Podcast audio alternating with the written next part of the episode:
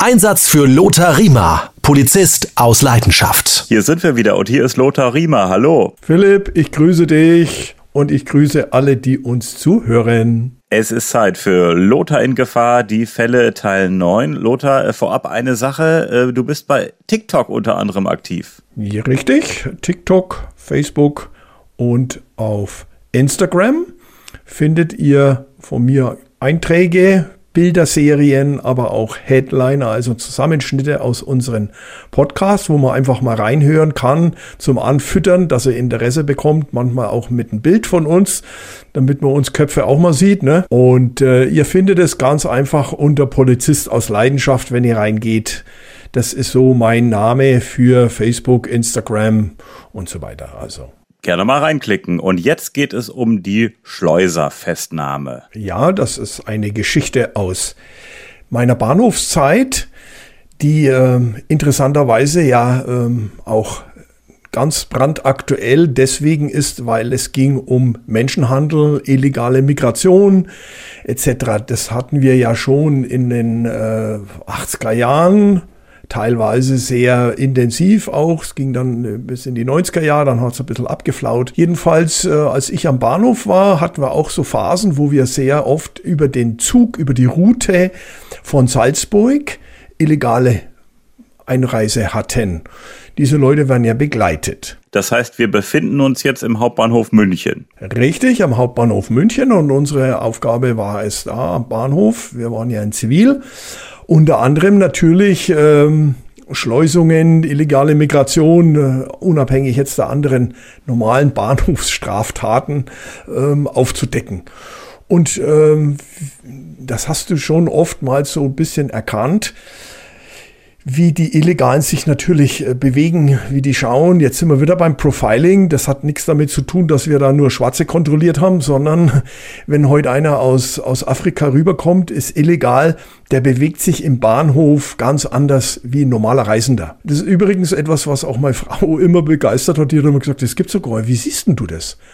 Woran erkennst du, dass ein Mädchen am Bahnhof, die da auf der Treppe sitzt, abkaut ist?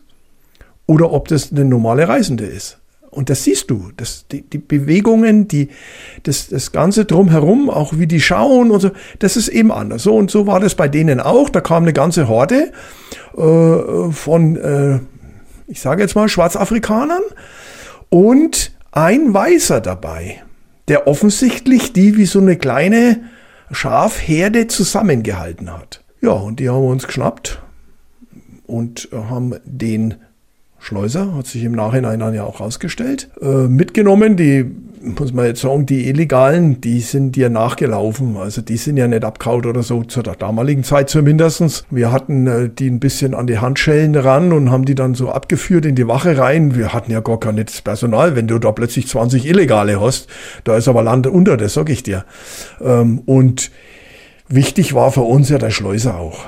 Und den, was ich noch wie heute, war ein Ungar. Wir haben den äh, direkt vor Ort am Bahnsteig äh, kontrolliert eben. Und wie ich den mitnehmen wollte in die Wache, kommt gerade ein Zug aus Augsburg rein und Unmengen äh, Gäste, Fahrgäste steigen aus. Es ist ein Riesentumult natürlich, kennst du ja selber, stehst am Bahnsteig, es fährt ein Zug rein, kommen alle raus. So, große Hektik auch. Ne? Große Hektik, Rambazamba, ein Hin und Her. Und was passiert? Er gibt Gas und haut ab. Und ich hinterher durchs Gewühl, durch, äh, äh, durch die Menschenmassen und habe versucht, ihn da einzufangen. Hab ihn auch erwischt und wir beide sind hingefallen. So. Und dann habe ich ihn halt Handschellen angelegt, habe ihn in die Wache. Und als ich in die Wache reinkomme ähm, und das Schreiben anfange, sagt mein Kollege zu mir, du, schau mal, da, da ist ja am Boden alles blutig, was ist denn da los? Und dann sage ich, du keine Ahnung, aber ja, und schau, ja, mein Hemd ist total blutig. Und dann durch das Hemd weg und dann sehe ich, dass ich äh, wohl auf den Ellenbogen gefallen bin und der ist aufgeplatzt und zwar alles blutig. So. Naja, denke ich, okay, dann haben wir halt ein Pflaster drum gemacht, ne, und, und dann war die Sache erledigt. Der Ellenbogen hat ein bisschen wehgetan. Die Hüfte hat mir auch wehgetan, weil ich bin auf meine Waffe draufgefallen. Hatten noch ein Loch im Anorak drin, weiß ich noch, also ein, ein Riesending. Dann, dann waren meine Turnschuhe waren verschmiert, weil wir natürlich auf dem schmierigen Boden darum sind. Naja, jedenfalls, ich habe gesagt, okay, ich schreibe jetzt meine Festnahmenote noch und dann war, es war Frühschicht. Ich gehe jetzt dann nach Hause sowieso und dann lege ich mich hin, schlafe und heute Abend komme ich zur Nachtschicht. So, und da bin ich schon, während ich Nachmittag dann versucht habe zu schlafen, immer habe ich gemerkt, oh, der Arm tut mir aber so weh und so. Aber gut, nimmst halt eine Schmerztablette. Und dann bin ich äh, zur Nachtschicht gekommen. Und dann war es aber wirklich so, dass ich äh, nachts um zwei dann, ich, ich konnte den Arm nicht mehr bewegen. Ich habe saumäßige Schmerzen gekriegt. Und dann hat der Kollege gesagt, weißt du was, wir fahren in die Notaufnahme. Und dann sind wir da im Krankenhaus in die Notaufnahme. War früh, weiß ich noch, war so zwei, halb drei. Äh, kommt eine Krankenschwester da in der Notaufnahme, etwas, ich sage jetzt mal, übernächtigt, ne? Und sagt, ja, was ist los, ne? Ja, bin Polizist, ne, hat meine Waffe da dran, natürlich alles und, und waren zwar in Zivil, aber musste ja ausziehen und dann sagte, ja, was ist los? Und er sagt, ja, habe am Ellenbogenschmerzen. Ach so, und deswegen kommen sie jetzt zu mir um die Uhrzeit, ne? Und will sich dann den Ellenbogen anschauen, macht das Pflaster auf und es fällt, also ein richtiger Platschen Fleisch fällt raus. Oh. so blutiger Flatsch oh. auf dem Boden. Und dann, dann habe ich, dann habe ich gesehen, dass sich hier Gesichtszüge verändert haben. Und dann hat sie gesagt, oh, ich komme gleich wieder, ich hole mal den Oberarzt. und dann habe ich gedacht, oje, oje. Und dann kam der Oberarzt, das war also ein Hemdsärmlicher. Ne, ja, sie sind auf den Schleimbeutel gefallen ähm, und das ist jetzt alles entzündet und, und zick. Am besten, wir machen den Schleimbeutel gleich raus. Ja, wie gleich? Ja, ich hau sie hier auf die Bahre drauf und dann, dann operiere ich denen raus und dann können das wieder nach Hause gehen. Dann, dann, hat er mich un ungelogen, da haben die mich auf die Bahre drauf. Und da hatte ich meine Handschellen, meine Waffe, ich habe alles dran gehabt. Dann hat er die Spritze aufgezogen, dann hat er mir in den Ellbogen reingespritzt, hat mich quasi betäubt. Und dann hat er mir den Schleimbeutel vom Knochen abgeschabt. Und, und ich erzähle hier keine Märchen, wirklich. Das war. Und, und dann habe ich, ich habe zwar keine Schmerzen gehabt, aber ich war so aufgeregt, dass ich, ich, ich war total verkrampft. Und da ist mir das erste Mal was bewusst worden, was ich später in meiner Arbeit immer wieder selber gemacht habe. Die Krankenschwester hat mir dann, hat mir meine Hand genommen und hat über meine Hand gestreichelt und hat gesagt, Rima, und jetzt mal tief durchatmen und jetzt entspannen Sie sich mal und hat quasi mit mir so diese Atemübungen gemacht und hat mir dann die Angst genommen. Ich habe einfach Muffe gehabt. Ich meine, da liegst du da äh, auf, auf diesem auf dieser Bahre da, ne? Das ist ja KOP gewesen, das war in der Notaufnahme drin. Und dann ging es mir auch wirklich wesentlich besser. Also die hat mich total beruhigt durch diese Hand auflegen und, und die Hand streicheln und mit dir zu sprechen. Ne? Es wird alles gut, sie brauchen jetzt keine Bedenken haben und so weiter, das ist gleich vorbei. Ja, dann hat er mir noch ein, eine Drainage gelegt, ne, so einen großen Blutbeutel. Und dann bin ich da äh, aus, der, aus, aus der Notaufnahme, Dreier, halber Vierer raus. Mein Kollege hat mich abgeholt und hat mich dann heimgefahren. Also nichts irgendwie da Krankenhaus bleiben oder so. Der hat gesagt, äh, morgen kommen wir dann in die Notaufnahme, dann schauen wir uns das nochmal an und jetzt gehen sie erstmal heim. Aber da muss man ja wirklich sagen, dein Kollege hatte den richtigen Riecher, dass ihr in die Notaufnahme gefahren seid.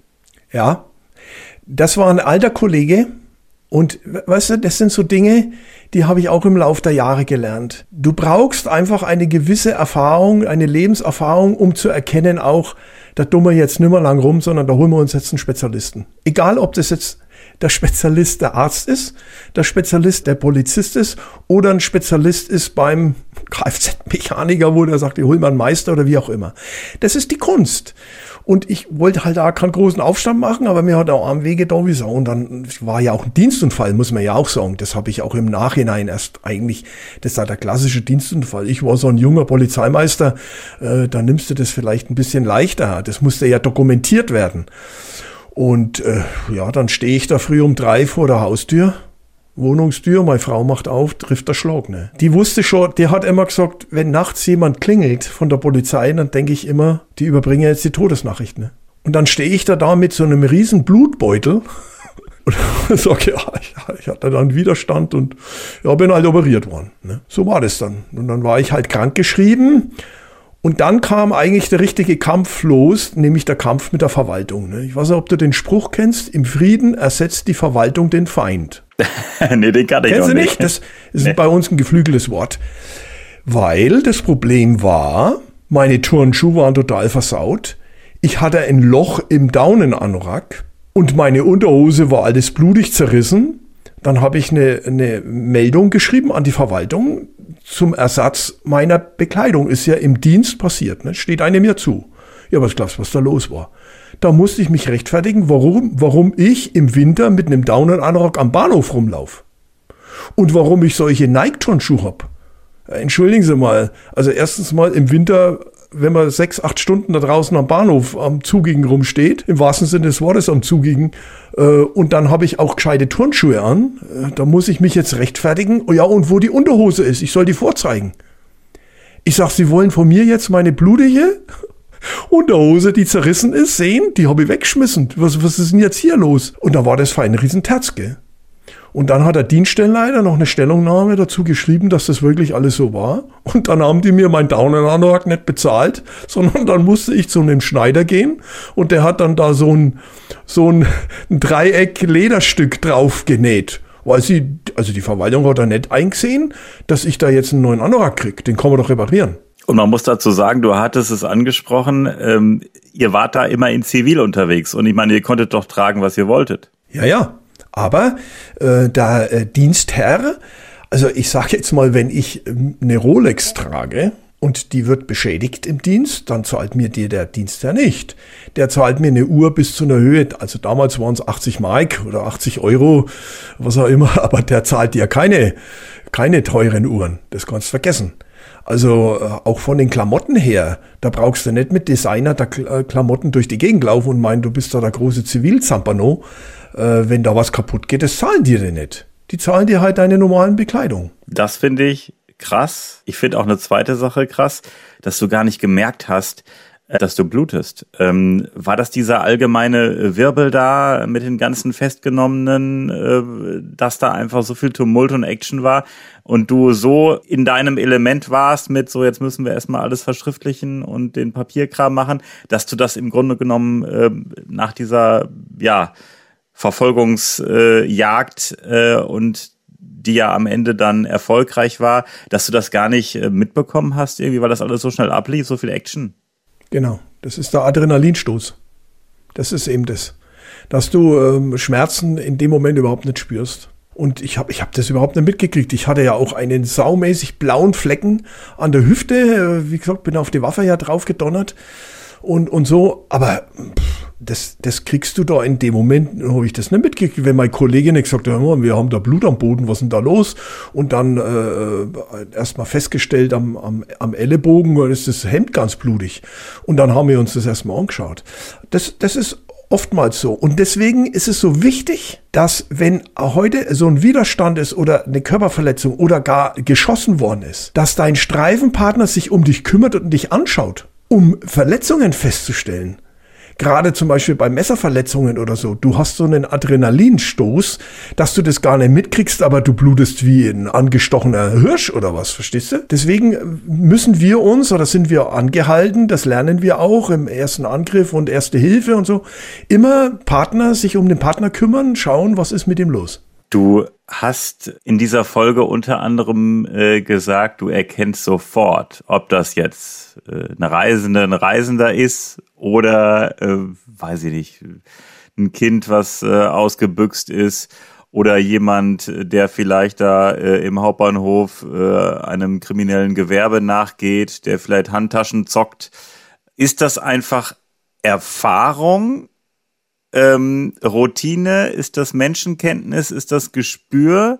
Was ist das? Also es sind ja einmal so ein paar Verhaltensweisen oder auch Muster, die es da gibt. Äh, aber wie wichtig ist da auch die Erfahrung und das Gespür einfach? Ich denke mal, äh, Philipp, das ist eine Gemengelage. Da spielt die Erfahrung sicherlich eine, eine große Rolle wie, wie, wie immer in unserem Beruf, wir haben einen Erfahrungsberuf, das spielt eine große Rolle, aber auch die Fähigkeit, ähm, sich in das Gegenüber hineinzuversetzen und eben auch, und jetzt kommt die Psychologie ins Spiel, die Verhaltensweisen zu deuten, zu erkennen.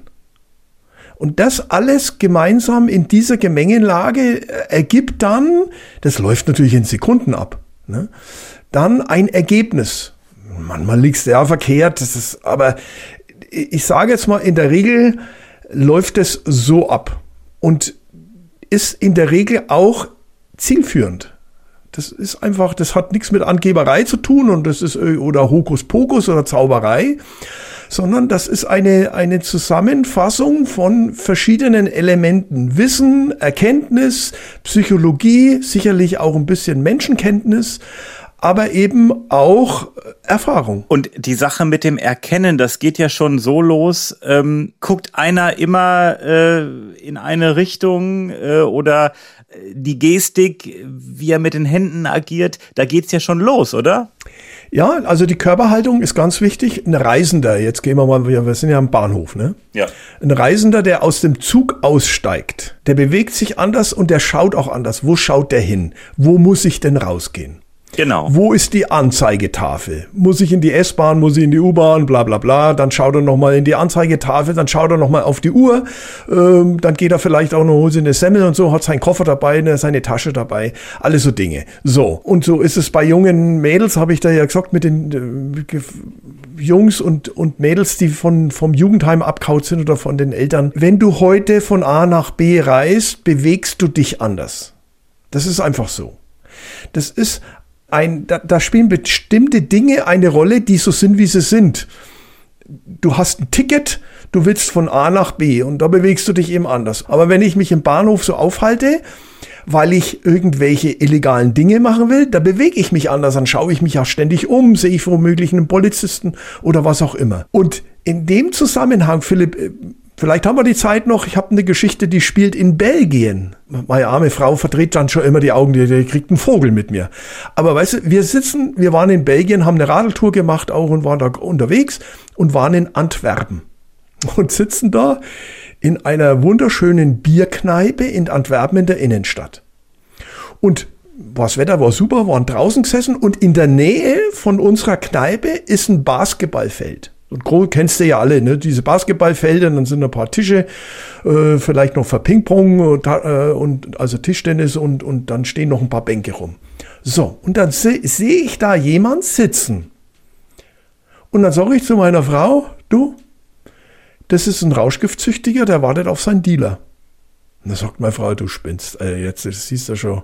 Ich sag doch, der sitzt nicht am Basketballfeld wie ein Spieler. Der hat A, die Klamotten nicht dazu an und B, setzt du dich als, Basket als Sportler oder Jugendlicher, der jetzt Basketball spielen will, setzt du dich da so hin. Der wartet auf jemand. Ne? Schaut immer ein bisschen um und so. Es dauert gerade zwei, drei Minuten. Da kommt so ein anderer Typ. Schaut genauso aus. Setzt sich neben den hin und dann werden die Drogen übergeben. So, ich sag, Sie, hast du das? Ja, das gibt's doch gar nicht. So, ich rein in die Kneipe zur Kellnerin, habe meinen Dienstausweis gezeigt, habe gesagt, ich bin Polizist. Es geht mir eigentlich nichts an, ich bin hier im Ausland, aber ich wollte Ihnen nur sagen, da drüben sitzt ein Drogendealer mit seinem Drogensüchtigen, da geht gerade ein Deal ab. Vielleicht wollen Sie die Polizei rufen. Ne? Ist ja ein Verbrechen, ein Drogendealen. Großen Stil, wenn es noch also nicht geringe Menge ist oder wie auch immer, ne? wollen wir aufs Rechtliche jetzt gar nicht so groß eingehen. Und dann sagt die zu mir, sie, da kommt in Belgien kein Polizist. Wir haben hier einen Bürgermeister, der ist super liberal. Können das vergessen. Deswegen schaut es bei uns teilweise so aus. Und dann sage ich, okay, alles klar, dann ist die Sache erledigt. Und als ich danach dann bezahlt habe, auch ist er nochmal gekommen, die Kellnerin hat sich nochmal bedankt. Hat gesagt, also sie, äh, das fand ich jetzt toll, dass sie sich da jetzt drum gekümmert haben, aber es tut uns leid. Wir, wir, wir haben hier eine Drogenpolitik, die wir eigentlich alle gar nicht gar nicht für richtig halten. Aber was ich damit nur sagen wollte, verstehst du? Ich sitze da mit meinem Bier, mit meiner Tulpe.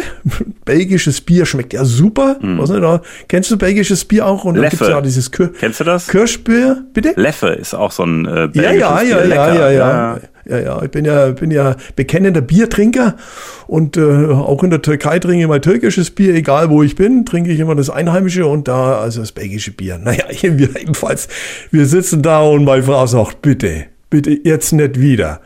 Aber weißt du, und jetzt sind wir wieder beim Berufsethos. Klar hätte ich sagen können, du, ich bin jetzt in Belgien, ich trinke jetzt mal Bier und das ist, was da passiert, ist mir doch vollkommen wurscht. Oder man sagt, hm, also das ist jetzt offensichtlich ja auch Drogendeal, das ist eine Straftat. Das konnte man jetzt nicht vorstellen, dass das in Belgien keine Straftat ist. Und äh, ich informiere zumindest jetzt mal die Polizei.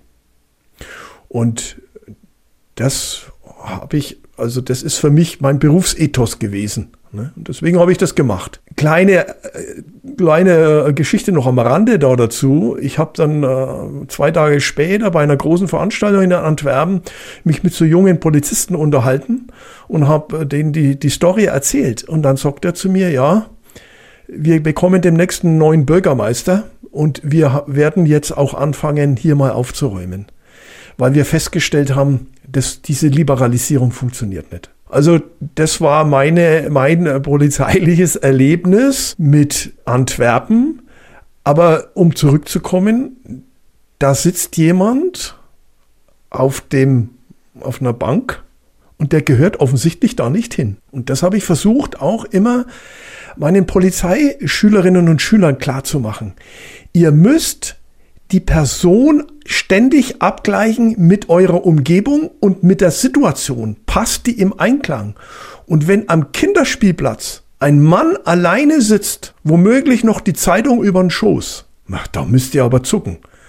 Wer sitzt am Kind? Ich frage dann immer, wer sitzt normalerweise am Kinderspielplatz? Ne? Oma, Opa, Mama, Papa, wer auch immer, hat eine Thermoskanne meistens noch dabei, irgendwelche Süßigkeiten, ne? die Kinder schwören rum, bla bla bla, ein riesen Rambazamba, die Mütter und die Väter unterhalten sich untereinander und dann sitzt da plötzlich einer ganz allein auf einer Bank. Das müsst ihr registrieren. Der gehört da nicht hin. Der, der gehört da nicht hin. Und das hat nichts mit irgendwelchen, äh, ja, ihr habt was gegen alleinstehende Männer oder wie auch immer. Quatsch, sondern es geht darum, dass in einer bestimmten Situation eine Person eine bestimmte Verhaltensweise an den Tag legt, die Rückschlüsse zulässt. Man hört ja auch immer wieder äh, von so Geschichten, dass äh, Polizisten äh, nicht im Dienst sind, beispielsweise im Supermarkt einkaufen gehen und dann äh, äh, Diebstahl äh, aufklären, entdecken.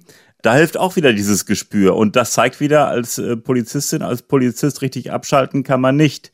Ähm, aber das sind so Geschichten, äh, wenn du im Supermarkt unterwegs bist, äh, kannst du schon äh, feststellen, ach guck mal, das ist hier der Kaufhausdetektiv oder der Supermarktdetektiv, äh, der gehört zum Haus und das ist hier einer, der äh, könnte in Frage kommen, hier gleich was mitgehen zu lassen. Philipp, ich muss deswegen lachen, weil ja, so einen Laden, die mal festgenommen. Du? Wirklich? Ja? Ja, das, ja der, der, dieser Sausack, wenn ich das jetzt mal so sagen darf, ne, der hat eine teure CD gestohlen und dann hat es gepiepst und ich war an der Kasse gestanden ne, und, und die, die Verkäuferin zuckt noch und ich sag zur Verkäuferin, der hat, der hat die CD gestohlen. Nehmen Sie mal meinen Geldbeutel. Ich wollte ja gerade bezahlen. Passen Sie auf den Geldbeutel auf. Und ich renn hinterher durchs Olympia-Einkaufszentrum. Dem hinterher. Und der Hundling, der war wirklich brutal schnell. Der war richtig schnell. Und dann ist der raus aus dem Einkaufszentrum und ich hinterher gehetzt, ne? Und, und dann ist der durch die, äh, auf dem Parkplatz da und dann habe ich mir gedacht, so, weil ich war schon aus der Puste, habe ich mir gedacht, wenn du aus der Puste bist, dann ist der das bestimmt auch gleich. Und dann habe ich mich, bin stehen geblieben und habe mich einfach nur quasi hinterm Auto versteckt, tief Luft geholt und gewartet und dann hat nicht lang gedauert, ne? Und dann hast du so Schnaufen gehört. Und dann ist er irgendwo hinterm Auto vorgekommen und zack, habe ich ihn erwischt. Und dann war es ein rumänischer Dieb, der schon zig Vorstrafen hatte wegen äh, Diebstahl, Raub und so weiter. Also habe ich da auch noch einen richtigen erwischt. Aber äh, das nur so am Rande. Ne? Ich habe auch mal Jugendliche erwischt. Der, der, der, da bin ich aber vorher präventiv bin ich hingegangen und habe gesagt, Leute, lasst es bleiben. ja, ich so, ich, so.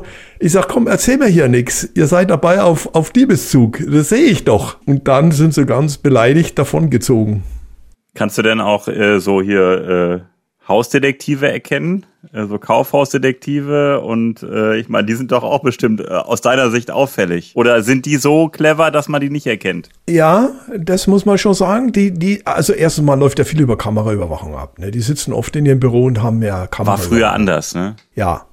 Äh, und dann kommt halt da wieder drauf an, betreiben die das auch als Profession, also verstehst du, macht es denen Spaß, machen die diesen Beruf gern und dann erkennst du die nicht. Dann bewegen die sich da so in der Masse drin rum und so, das ist richtig cool.